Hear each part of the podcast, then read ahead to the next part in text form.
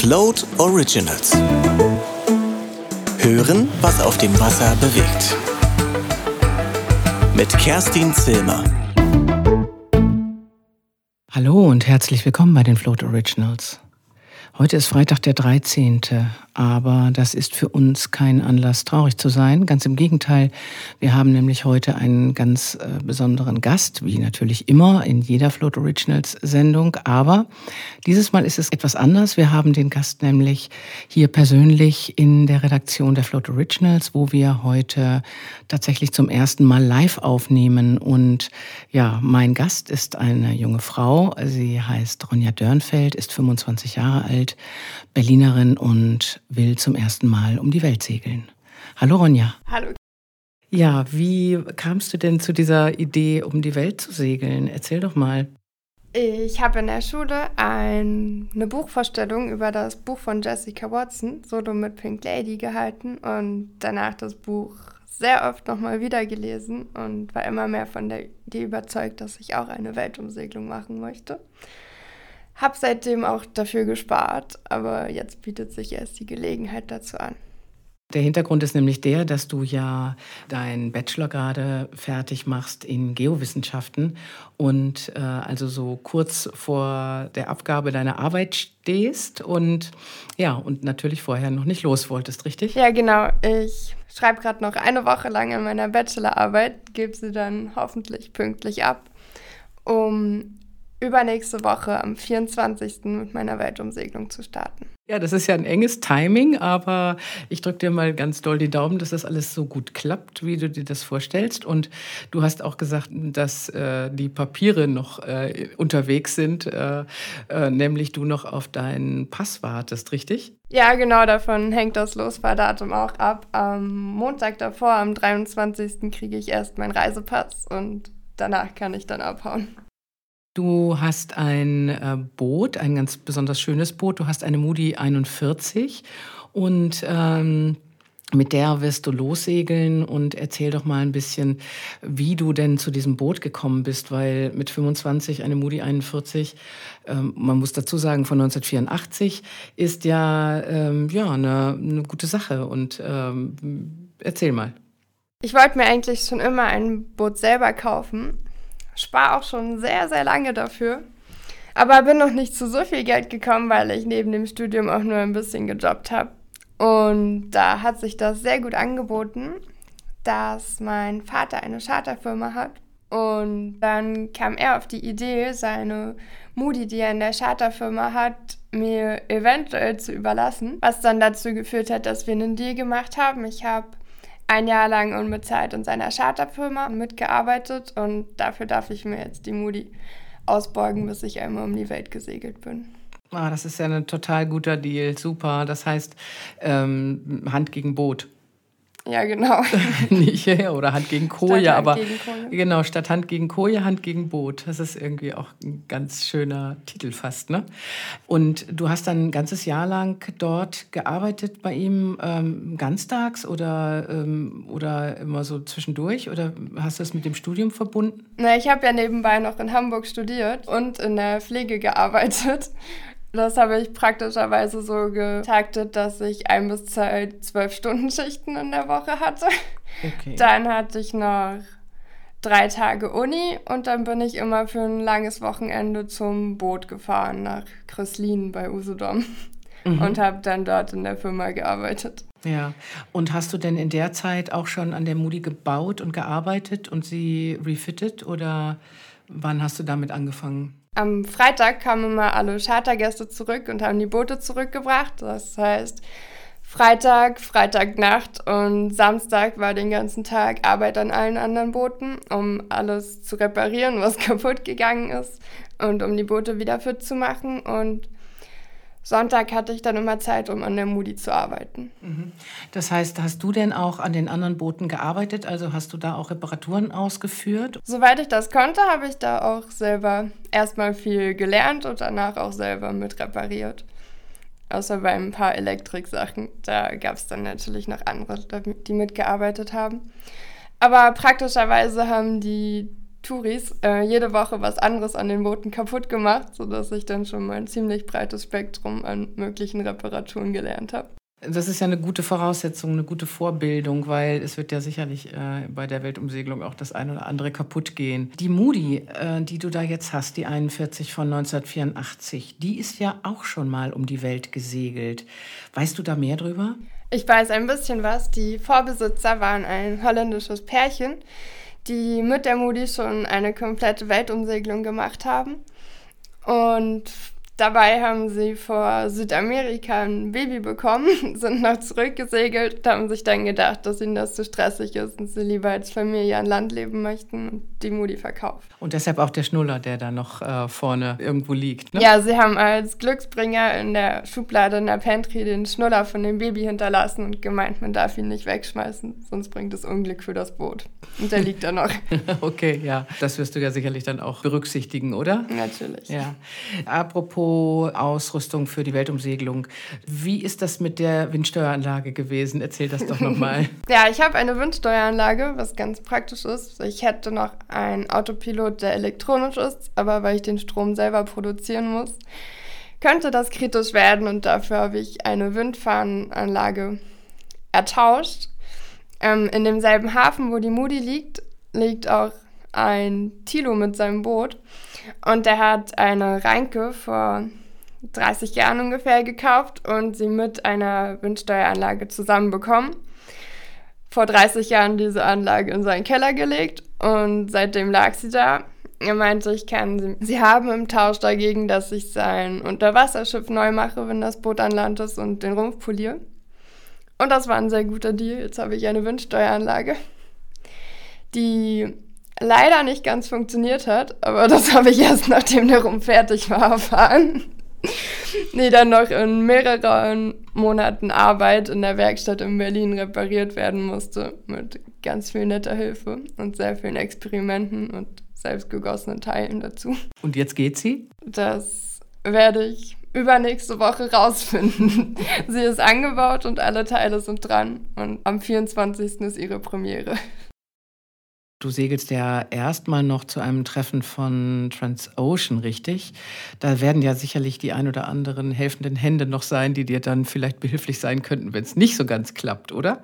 Ja, im ersten Turn nach Ort auf Fehmarn ähm, habe ich noch meinen Freund als Unterstützung dabei, dass wir zusammen einmal gucken können, ob die Windfahne funktioniert. Und wir wollen noch in die Strecke mindestens eine Nachtfahrt einplanen und einmal ankern, weil ich das mit der Moody auch noch nie gemacht habe. Okay, ja. Dann äh, ist es ja tatsächlich auch ein großes Learning by Doing, was du jetzt machen wirst. Aber so haben ja auch viele andere angefangen und deshalb, wir haben ja eben auch mal kurz drüber gesprochen, die Sailing Conductors, ähm, Hannes und äh, Ben, ähm, die äh, ja diese wunderbare Musik gemacht haben und auch diesen Film aufgenommen haben, die haben ja auch wirklich sehr grün hinter den Ohren angefangen und äh, ich glaube, wenn man 25 Jahre alt ist, dann geht irgendwie alles, oder?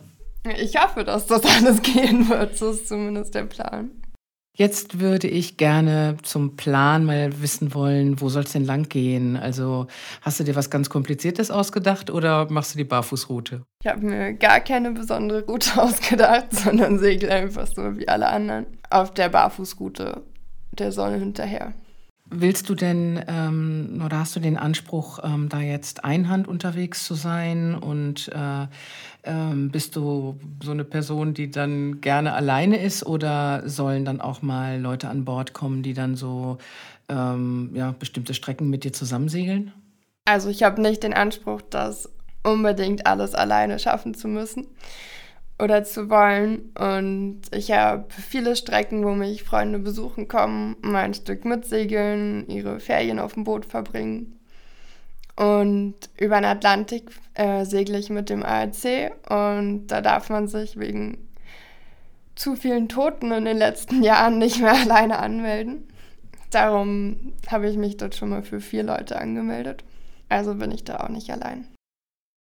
Was sind denn so die großen Herausforderungen, denen du so entgegensiehst? Thema Wetterrouting zum Beispiel. Kennst du dich da schon gut aus? Ich kenne mich da noch nicht so gut mit aus. Aber ich glaube, das werden alles machbare Herausforderungen, wenn man lange und überlegt nach einer Lösung dafür sucht. Ja, und außerdem kann man ja auch von anderen Leuten tatsächlich viel lernen. Also du bist ja, wie gesagt, auch nicht dann nicht die ganze Zeit alleine unterwegs und äh, ja, und du hast ja auch ein bisschen Literatur im Shop, hast du erzählt, ne? ja, ich habe zwei Shops den Büchern gewidmet, die mir beim letzten Turn auch schon alle daraus entgegenkamen und sich im Salon verteilt haben. Da ist auf jeden Fall viel Literatur von großen Seglern dabei und auch Tipps, wie ich im Sturm am besten mit allem umgehen soll. Sag mal, äh, Ronja, was ist denn so der Hintergrund? Warum willst du diese Weltumsegelung machen? Ist es eher Spaß und du sagst irgendwie, ach, äh, das ist doch irgendwie eine tolle Art, irgendwie um die Welt zu kommen, besser als fliegen und da ich ja segeln kann, mache ich das so? Ich habe eine ganze Weile überlegt, was ich am besten darauf antworten soll und mir ist nichts Gutes darauf eingefallen, warum ich diese Sehnsucht habe, das unbedingt zu machen. Aber ich glaube, mir reicht es einfach nicht, nur auf dem Mittelmeer und auf der Ostsee zu segeln. Und ich habe das Gefühl, ich muss noch unbedingt ganz viel weiter weg segeln und die ganze Welt am besten sehen. Gibt es bestimmte Ziele, die du ganz besonders gerne sehen möchtest? Orte oder Regionen, wo du sagst, ja, das ist mein Traum, da wollte ich immer schon hin und da, das ist das große Ziel? Also am meisten freue ich mich auf die Orte und Etappen außerhalb von Europa, weil das für mich alles noch unbekannt ist. Darum ist die erste große Etappe auf die ich mich freue, die Reise über den Atlantik, weil ich dort noch nicht weiß, was mich erwartet und es bestimmt einige Herausforderungen gibt. Danach freue ich mich auf die ganzen Karibikinseln, wo ich nach dem Atlantikstress erstmal entspannen kann. Mhm, gerne sehen möchte ich Pitcairn und Morea und ganz viele weitere Pazifikinseln. Und ich glaube, es gibt keinen bestimmten Ort, auf den ich mich am meisten freue. Manchmal macht man das ja dann auch so, dass man ähm, zum Beispiel einer Person so hinterher segelt. Du hast äh, Jessica Watson erwähnt. Gibt es da irgendwie was, wo du sagst so, oh, das Kapitel irgendwie, das muss ich, das will ich unbedingt auch so erleben wie sie? Naja, in ihrem Buch erzählt sie ja nicht von Orten, weil sie ja nonstop durchgesegelt ist. Also möchte ich eher meine eigene Reise erleben und nicht ihre nachmachen. Und an allen Orten, die mir gefallen, auch mal an Land gehen. Ja, das kann ich auch gut verstehen, weil mm, eben wenn man noch nicht viel in der Welt unterwegs war, dann ist es auch schöner, als immer nur auf dem Wasser zu sein. Und wenn du sagst, du hast nicht diese Herausforderung von Einhand nonstop äh, mit 25, dann ist es ja einfach auch schön, eben äh, sich ein bisschen Zeit zu nehmen. Und außerdem hast du ja auch mir erzählt, dass du ja noch ein bisschen Geld verdienen musst unterwegs. Ja, so ist der Plan, dass ich mir eventuell in Portugal, weil da habe ich mindestens einen Monat Aufenthalt eingeplant oder sonst danach in der Karibik mal für ein paar Wochen einen Job suchen werde und später wahrscheinlich auch nochmal, um meine Reisekasse ein bisschen aufzubessern. Wenn du dann wiederkommst, du hast gesagt, drei Jahre könntest du dir gut vorstellen. Meinst du, du kommst dann hier wieder zurück? Kommst du zurück nach Greifswald, wo jetzt gerade die Moody liegt? Oder was denkst du? Naja, in Greifswald bin ich nicht zu Hause. In Greifswald bin ich nur, weil das Boot da sehr günstig liegen kann und das am dichtesten an der Werft war, sodass ich da noch ganz viel arbeiten kann.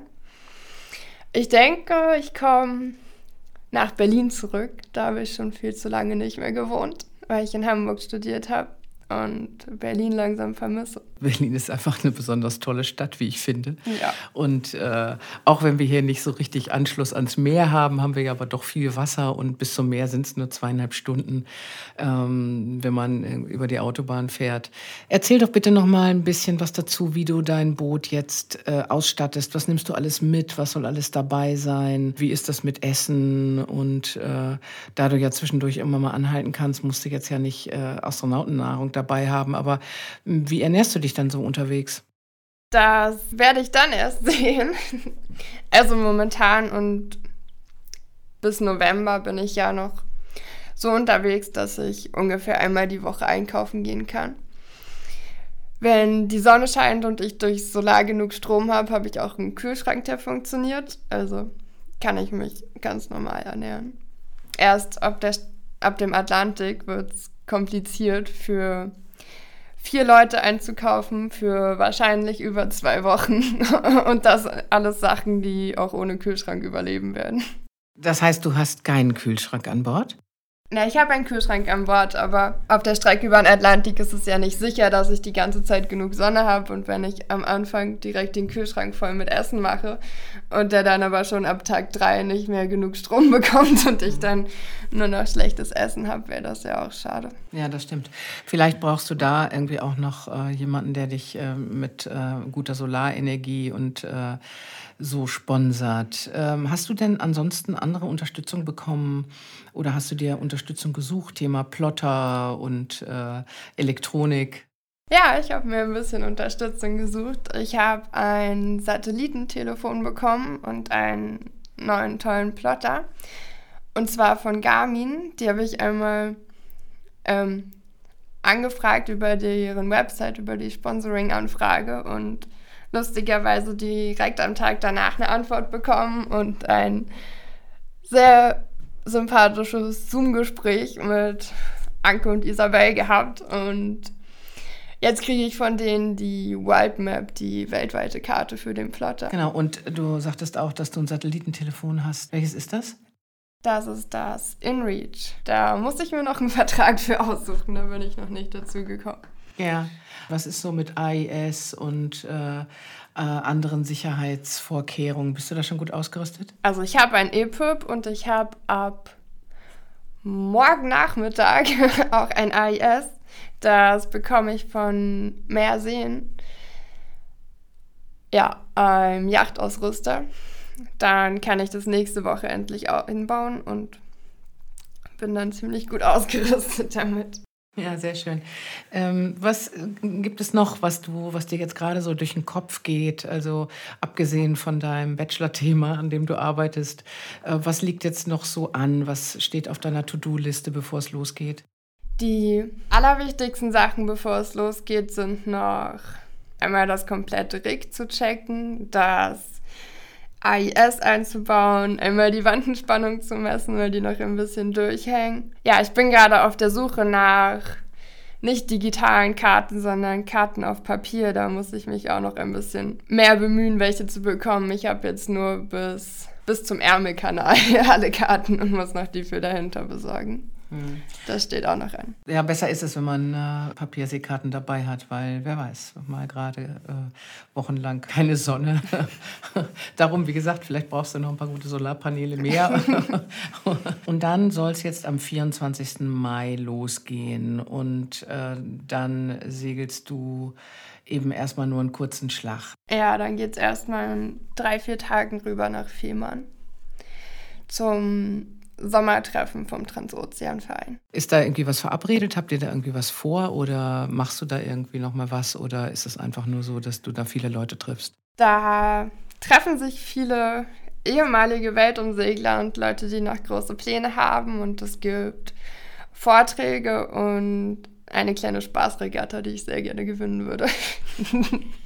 Fällt dir noch irgendwas ein, was du unseren Hörerinnen und Hörern sagen möchtest oder ähm, vielleicht auch etwas, worum du noch bitten möchtest? Dann wäre jetzt hier ein guter Moment.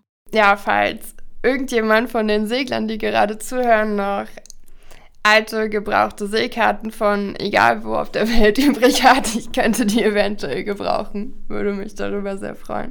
Ja, also das finde ich auch eine schöne Idee, weil äh, natürlich äh, es toll ist, wenn ähm, dann solche Sachen weitergegeben werden von einer älteren Hand in eine junge vielleicht und äh, damit äh, Ronja eben geholfen wäre, weil Seekarten ja doch auch nicht so ganz äh, preiswert sind. Also die guten kosten ja eben auch ein bisschen Geld und äh, das ist ja etwas, was man, wenn man jung ist, nun gerade nicht so üppig hat.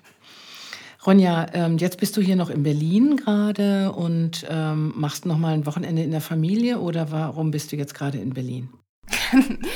ich bin gerade in Berlin, weil das Datenvolumen meines Handyvertrags aufgebraucht ist und ich ein bisschen WLAN brauche, um meine Bachelorarbeit zu Ende zu schreiben. Okay. Und segeln wirst du jetzt hier natürlich auch nicht, äh, nehme ich an, am Wochenende oder doch? Machst du noch einen Schlag auf dem Müggelsee? Nee, dafür ist leider keine Zeit mehr. Ich hole noch mein AIS ab und schreibe zu Ende und dann haue ich wieder ab. und dann haust du wieder ab nach Greifswald, wo du jetzt ja schon auf deiner Moody lebst, richtig? Und da ist eben das Datenvolumen jetzt aufgebraucht, weil da ja natürlich kein WLAN ist. Äh, das ist der Hintergrund, warum äh, du jetzt nochmal nachladen musst, richtig? Ja, genau. Ja, du, dann bedanke ich mich jetzt erstmal hier sehr herzlich, äh, dass du bei uns warst hier bei den Float Originals und wir eben jetzt hier tatsächlich zum ersten Mal nebeneinander vor einem Mikrofon sitzen. Und dann bin ich natürlich total gespannt darauf, wenn du losfährst. Vielleicht klappt es ja sogar, dass wir zum Winken kommen. Bis dahin ähm, drücke ich dir jetzt erstmal die Daumen, dass alles gut funktioniert, was du noch so auf deinem Zettel hast und wir uns eben tatsächlich noch sehen, bevor es losgeht. Und ich wünsche dir natürlich immer eine Handbreit und äh, Fair Winds unterwegs. Dankeschön. Ich bedanke mich auch für die Einladung und die Erdbeeren und ihr seid herzlich willkommen auf meinem Boot zur Abreise.